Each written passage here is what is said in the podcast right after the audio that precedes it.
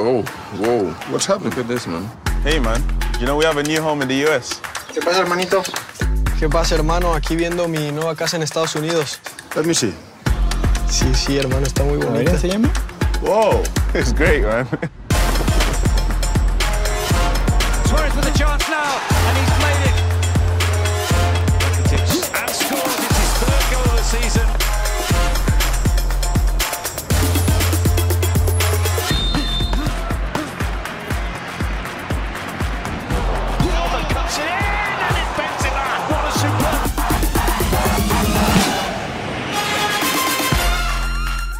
Not soccer. It's not soccer. Not football. It's not soccer. It's La Liga. It's La Liga. It's La Liga. It's La Liga. Es La Liga. Let me see our new home in US. Whoa.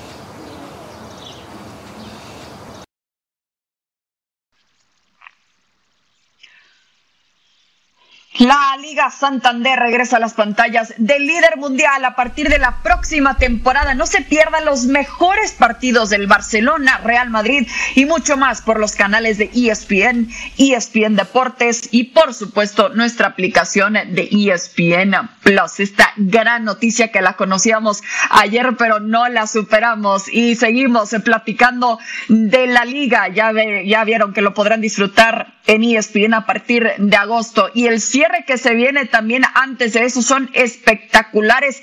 De eso y más lo hablamos en esta edición de Fuera de Juego. Antes escuchamos a Gerard Piqué. but I'm very happy and very excited, as you said, uh, that La Liga arrived to this partnership with ESPN. We want to be with the best. ESPN is the best. Uh, and I'm sure that our fans, I'm counting not just La Liga fans, but Football Club Barcelona fans, will be more than happy to see our games, to watch our games on, on ESPN in America and all the times that we had the opportunity to travel there to play some games, uh, we had a, a great experience uh, in different cities. And I hope uh, we can go there and play in the future. Uh, we know we have a lot of fans in, in America. And at the end of the day, we play for them. At the end of the day, we are here to make them enjoy about this beautiful sport um, that I think that every year the level of, of La Liga is increasing in terms of of the quality of, of the games, quality of the players. So uh, I think that every year there are more clubs fighting to be in in the positions uh, in the top, and and it's very difficult. Every year is is more difficult to win this competition. I really hope that all the Americans can enjoy the La Liga and Spanish football because I really believe we are in the best competition worldwide.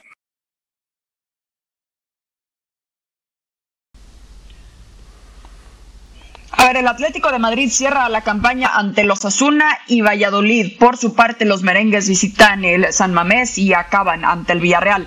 El Barcelona requiere de un milagro para ganar la liga y cierra el torneo contra el Celta de Vigo y el Eibar. Y este mismo fin de semana se podrá definir también la liga dependiendo evidentemente de una combinación de resultados. Conmigo el día de hoy, Manu Martín, Barack Feber y Richard Méndez. Manu, a ver, arranco contigo. ¿Qué tan probable ves que ya se defina este fin de semana la liga?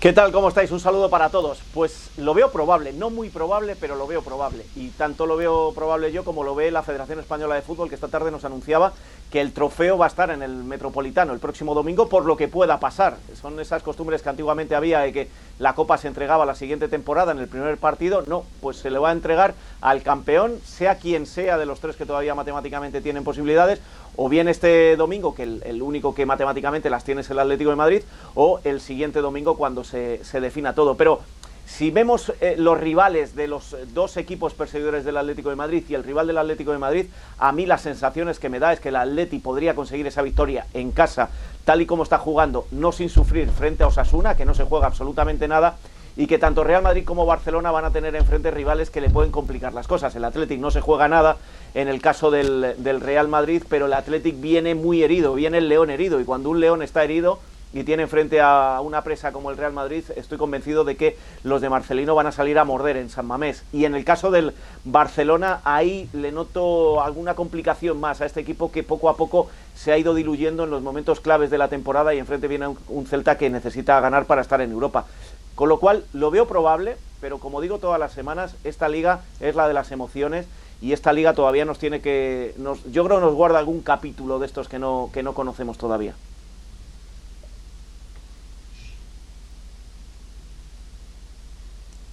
Sí, y además es interesante lo que dices, ¿no? Con, con el Athletic Club que tuvo dos oportunidades eh, de levantar un trofeo también en esta temporada. Barak, eh, ¿qué tan de acuerdo estás con Manu que este león herido tiene la capacidad de morder al Madrid este fin?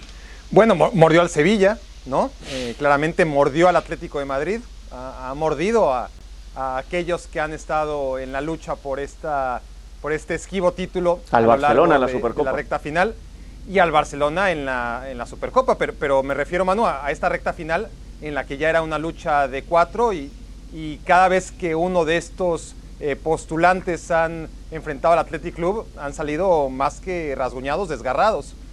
Pero, pero yo creo que el Real Madrid, después de la exhibición, muy entre comillas, pero tan exhibición como puede ahora mismo el Real Madrid en las condiciones en las que está dar, después de lo que ocurrió a mitad de semana, a mí me da que, que, este Real Madrid no va a perder más puntos. Dependerá de Atlético de Madrid, obviamente es el gran candidato ahora sí a ser campeón, eh, tiene seis puntos por ganar, pero si el Atlético de Madrid vuelve a equivocarse, mi sensación es que el Real Madrid ya no va a perdonar. Esas dos jornadas no perdonan.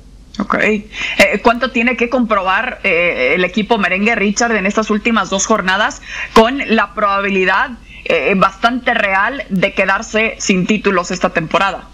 Yo creo que el Real Madrid primero tiene que, con el saludo para todos, para Mano, para Barak y para ti, Chris, el Real Madrid tiene que sentirse tranquilo, de conciencia. Creo que es así en realidad. Eh, una temporada en la cual son demasiadas veces que los jugadores tuvieron que ser parches para poder eh, tapar lesiones, para tapar agotamiento y cansancio. Ahora un fin de semana en el que no puedas contar con Tony Kroos, el Real Madrid lo va, lo va a sentir y lo va a sentir mucho.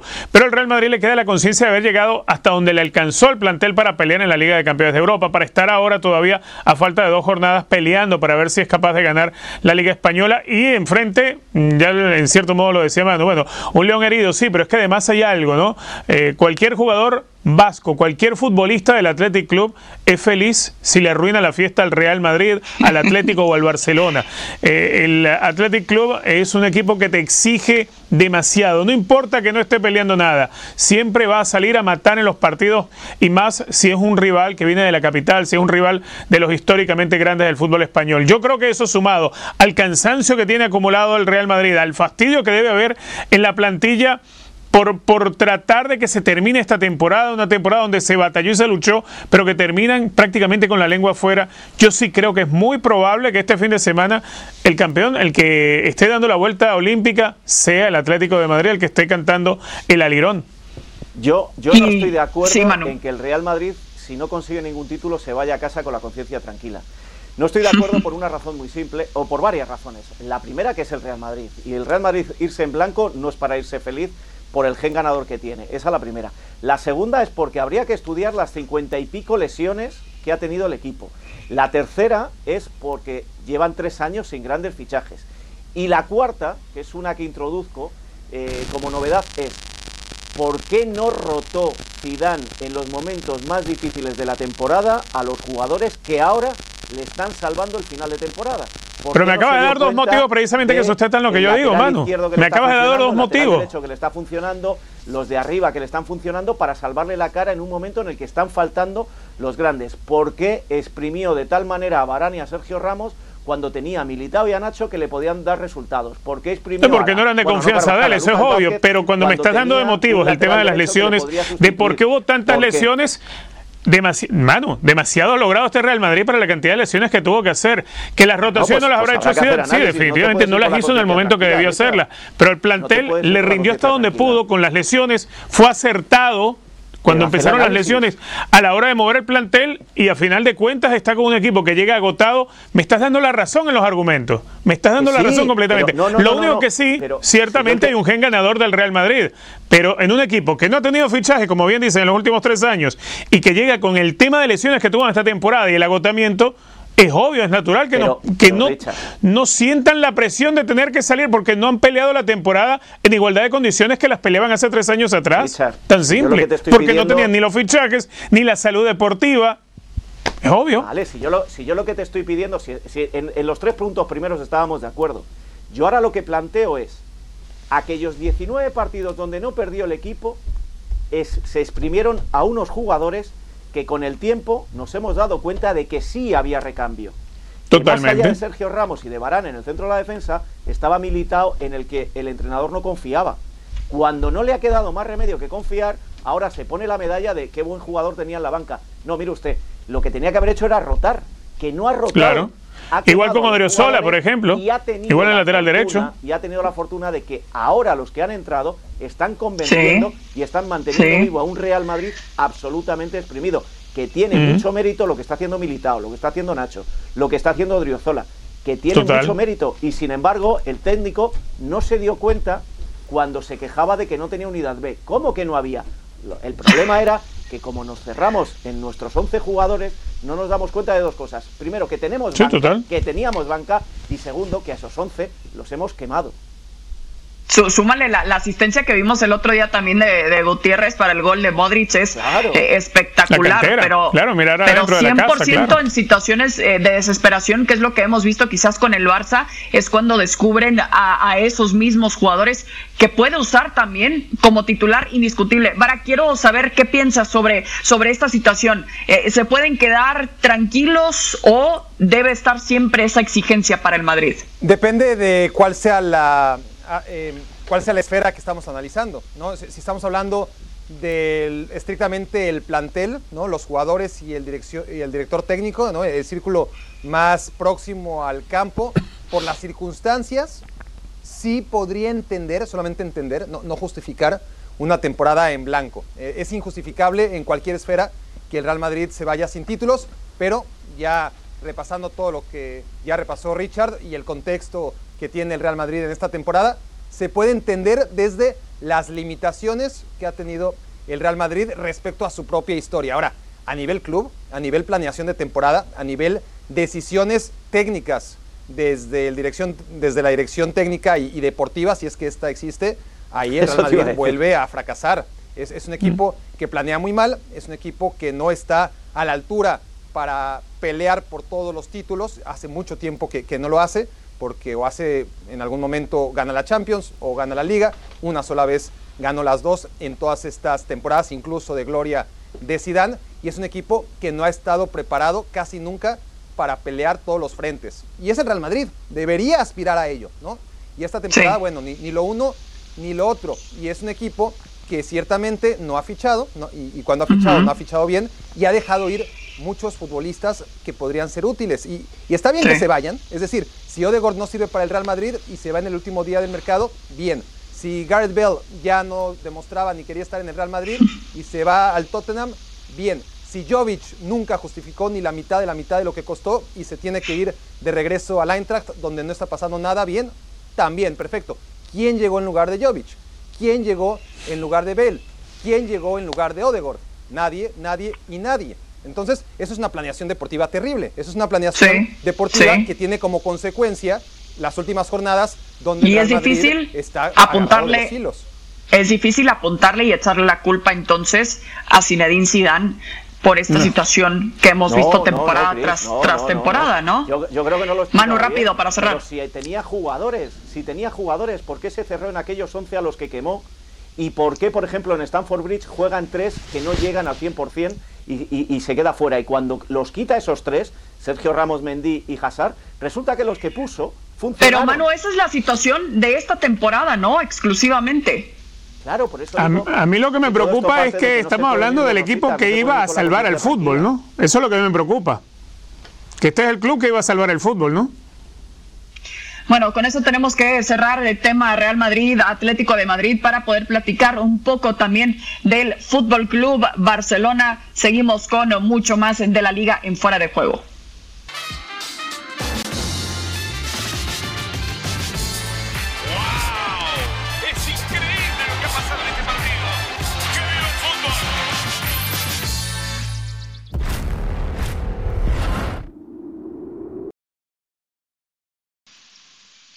El Real Madrid es el máximo ganador en la historia de la primera división española con 34 campeonatos. Le sigue el Barcelona, Atlético de Madrid, Athletic Club de Bilbao y el Valencia. Hablando del Fútbol Club Barcelona y hablando de este cierre de la liga, vaya que ha sido complicado también para los de Ronald Koeman. Y es que cada reunión, aunque sea una comida tranquila con Joan Laporta, mediáticamente hablando, sigue dando mucho de qué hablar. Vamos contigo, Moisés Para que nos platiques un poco más sobre la actualidad blaugrana.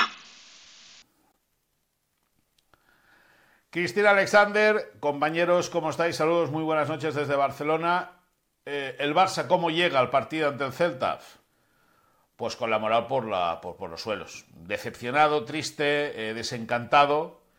eh, y todo por un mal hacer del equipo en los últimos partidos. Tres pinchazos prácticamente consecutivos, dos de ellos en casa ante derrota ante el Granada y empate ante el Atlético de Madrid, sumado al empate del pasado martes en el Citota Valencia ante el Levante, pues hacen que el Barça pues haya perdido prácticamente todas las opciones para conquistar un título de liga que parecía imposible en diciembre, que había eh, eh, remontado el vuelo, había hecho incluso buen fútbol y le había absorbido muchos puntos al Atlético de Madrid, pero a la hora de la verdad el equipo no ha sido capaz de mantener el ritmo eh, se vino abajo y lógicamente pues, pues le, ha costado caro porque la ilusión en el barcelonismo era de poder conquistar el título de liga.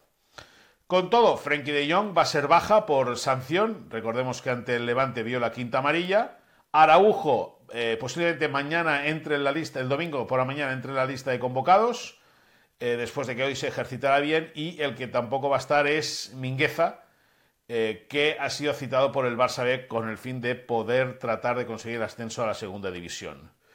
La suerte que va a tener el Barça en el partido del domingo es que no va a haber público en el Camp Nou y se van a ahorrar los jugadores una nueva bronca de su hinchada, que está decepcionada. Laporta ayer tuvo reunión con eh, Ronald Koeman, como explicamos bien, eh, buena sintonía, pero veremos qué pasa a final de temporada. Y con todo y eso, pues el Barça que reciba un Celta con aspiraciones europeas y veremos si es capaz de cerrar el curso, al menos de local, con una buena sintonía. Ha perdido 18 puntos en el Camp Nou. Son muchos. Que vaya bien.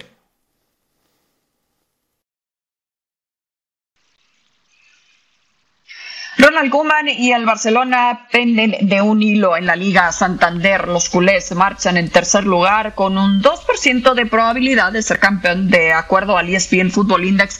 Además, el único título que sacarán será ya oficialmente la Copa del Rey, que es mucho, que el mismo Koeman también dijo que eh, quizás hace unos meses no se esperaban estar en esta situación. Claro que se le ha ido de, de las manos la oportunidad de realmente pelear por la liga debido a dos resultados claves, particularmente contra el Levante recientemente y por supuesto esa derrota contra el Granada. Pero pensando ya en algún futuro, eh, a ver, Manu, lo platicábamos un poco fuera del aire que Richard nos decía sobre eh, un rumor que está tomando fuerza, ¿no? Eh, la posibilidad de ver a Kun Agüero como Blaugrana, ¿qué sabes? Sí, nos decía además Richard que en Argentina ya se está dando por hecho. Bueno, pues lo que sabemos es que todo lo que sea gratis es bienvenido cuando no hay dinero. Y el Barcelona lo que está esperando es que por fin salga esa famosa auditoría donde va a haber más de un escándalo y me dicen que va a salir a primeros del mes de junio, la que ha hecho la porta para analizar las cuentas y cómo están. Y todo lo que venga gratis es lo que se va a comprar, entre comillas, se va a fichar. Eh, el Kun Agüero viene gratis y en Barcelona se da por hecho que van a ser dos temporadas y esto le añade eh, algo más de salsa a la posibilidad de que Messi se quede, porque eh, el Kun y Messi son íntimos, eh, seguramente es Messi el que le ha convencido para que llegue al Barcelona y yo lo daría por hecho, aunque todavía no sea oficial, según la información que vamos reuniendo desde Argentina, desde Inglaterra y desde Barcelona. Eh, y por ende, Richard, ¿qué tan inteligente sería este fichaje para el Barça? Bueno, es, uno de los pocos movimientos o, de lo poco que permite el margen de acción económico, financiero que tiene hoy por hoy el Barcelona. Bien lo decía Manu, hay que esperar a ver qué es lo que arroje la auditoría, pero después de esa auditoría hay que ver de dónde sacar los recursos, hay que ver a dónde haya que acudir. Eh, por eso, no solamente eh, trayendo al Kun sin tener que comprar una ficha para poder arreglar con él el salario durante dos años, es una forma, en cierto modo, de convencer a Lionel Messi de que se quede. No hay que ir a ofrecer mucho más dinero sobre la mesa porque obviamente hoy el Barcelona no lo tiene. Eh, por ahí también, eh, dentro del diseño de lo que podría aspirar el Barcelona, ya se había hablado semanas atrás de Vainaldum, de Memphis Depay, jugadores que también llegarían al finalizar su contrato y que podrían ser eh, objeto de fichaje para el Barcelona, algo que le seduce dentro de la idea de Ronald Koeman. Barcelona tiene que entender algo, hay que arroparse hasta donde llegue la cobija. hoy Barcelona no vive los mejores momentos, son demasiadas las deudas que tiene y además son muy oscuros los movimientos que hay que tratar de descubrir en lo que esté a la luz pública esa auditoría que se tiene que llevar a cabo de lo que han sido las finanzas del club en, los últimos tiempos, en el, en el periodo precisamente de, de Bartomeu. Barcelona tiene que aprovechar lo que se puede hacer y si eso te permite, en cierto modo, darle alguna alguna tranquilidad, alguna alegría a Lionel Messi, que ya en un momento le quitaron a su gran amigo cuando eh, pues dejó el Barcelona de contar con Luis Suárez, pues hoy en día con el Kun Agüero podría en cierto modo pues eh, tratar de seguir en esa línea, ¿no? Creo que sí. que sí, que es un pasito más para tratar de, tener contento a Lionel Messi. No sé si convencido del todo, porque yo insisto, yo sigo creyendo que Messi tenía, tenía decidido su futuro desde hace rato. Hay, hay dos, cosas, eh, hay dos cosas que me gustaría añadir. Una, el Kun Agüero llega con 33, 34 años. No es un fichaje de futuro. Es un fichaje y se lesionó bastante en esta temporada. también decíamos esto de Luis Suárez y por lo menos al Atlético de Madrid le ha dado resultado. Con lo cual puede que le dé resultado, pero ¿por qué te deshiciste el año pasado de Luis Suárez? Y la segunda, esto lo debería ver el que vaya a ser el entrenador el año que viene. Y sabéis lo que va, va a salvar a Kuman, porque la porta no le quiere a Kuman le va a salvar el dinero que le tienen que pagar a él y el dinero que tienen que pagar al entrenador que venga. Claro. Eso es de momento lo que está eh, dejando a Kuman en el banquillo, que yo no tengo tan claro que vaya a continuar la temporada que viene, pero por ahí se podría salvar.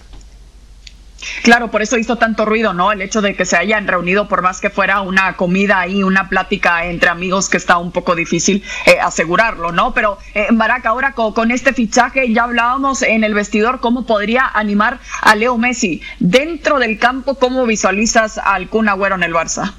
No, no, no creo que tenga mucho que aportar, honestamente. ¿Meter algún gol? Sí, como los hace Brightway, quizás un poco más, pero tampoco pensemos que, va a ser la solución a los problemas del Barcelona, ni mucho menos. Es un jugador en claro declive, no solamente esta temporada, sino que ha sido constante, que fue uno de los mejores, nunca el mejor, nunca fue un súper recontra gran delantero en los momentos importantes, sí que fue un delantero tan válido en la historia de la Premier League que por algo es el máximo anotador de todos los tiempos extranjero en esa liga, que, se dice fácil. En los momentos cruciales nunca marcó diferencias, esa es la realidad. Sí que metió ese gol en contra del Queen's Park Rangers en la liga que fue importante, pero en los grandes partidos, en los partidos Champions, en, los juegos donde realmente el Kun tenía que aparecer, no lo hizo, ¿no? A, nivel selección, a nivel Atlético de Madrid, a nivel City, y ahora en este momento de su carrera, olvídate. Entonces, quien crea que, que, Agüero viene al Barcelona a, hacer figura, a, hacer del Barça un mejor equipo,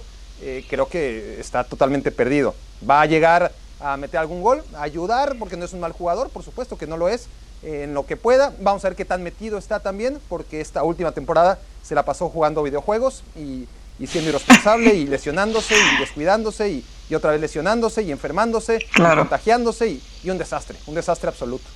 Pero hay un aporte que sí, que, que, sí puede ser importante. Y ese sirve para, para, terminar de convencer a Lionel Messi de que se quede en el Barcelona. Ah, y ya ese sería el aporte. de hecho, ese es el aporte que espera, que espera Joan Laporta de él. A nivel cancha es otra cosa, ¿no? A nivel cancha la verdad es que poco, muy, muy poco. Sí, eh, parece ser como un parche y habrá que ver cuánto puede aguantar eh, ese parche también para Leo Messi anímicamente, más que nada por lo que menciona Barak también, porque lo veíamos eh, ausente durante varios partidos con los Citizens principalmente por esa lesión y sabemos que al final no fue ya titular indiscutible con los de Pep Guardiola. A ver, lo que mencionas, Mano, es interesante en cuanto al futuro de Kuman, que prácticamente sabe que quizás lo económico es lo que le está saliendo salvando en este momento, como a nivel mundial a muchos técnicos también. Eh, eh, con esta mentalidad, ¿qué podemos esperar realmente de Ronald Kuman pensando en su próxima temporada y posiblemente la última? Bueno, eh, eh, es que va a depender también mucho de lo que le rodeen. Él no para de pedir a Memphis Depay, lo pidió el año pasado, algunos hasta le dieron ya por fichado, me acuerdo un día, y, y Sí. Depay sigue jugando en la liga francesa. Eh, va a depender mucho de lo que le rodeen y va a depender mucho también de lo que sean capaces de vender. Eh, se habla de Dembélé, se habla de Bradway, se habla de una serie de jugadores que saldrían, incluso Griezmann, que saldrían y con ese dinero se trataría de comprar. Pero si tú ya lo primero que compras es un jugador de 33 años que está de vuelta y que viene a firmar su último gran contrato, pues ya le estás dando eh, pistas al, al técnico de que no le van a poder eh, hacer mucho caso en lo que está pidiendo. Y ojo, que yo todavía no le veo. O sea, le puede salvar el dinero, el que no le puedan pagar el año de contrato que le quede y no puedan pagar al técnico que llegue, pero aún así el Barcelona puede hacer todavía algún encaje en, en- los números y buscar otro entrenador, porque lo que está claro, y esto es información veraz y contrastada, que Joan Laporta no quiere a Koeman en el banquillo, salvo que se lo tenga que comer con patatas. Sí, difícil para Kuman eh, con, esa situación en su cabeza, ¿no? Para eh, mantener también eh, la, la oportunidad o el ánimo también pensando en la próxima temporada. Pero hablamos tanto de este cierre de liga, particularmente con quién será campeón.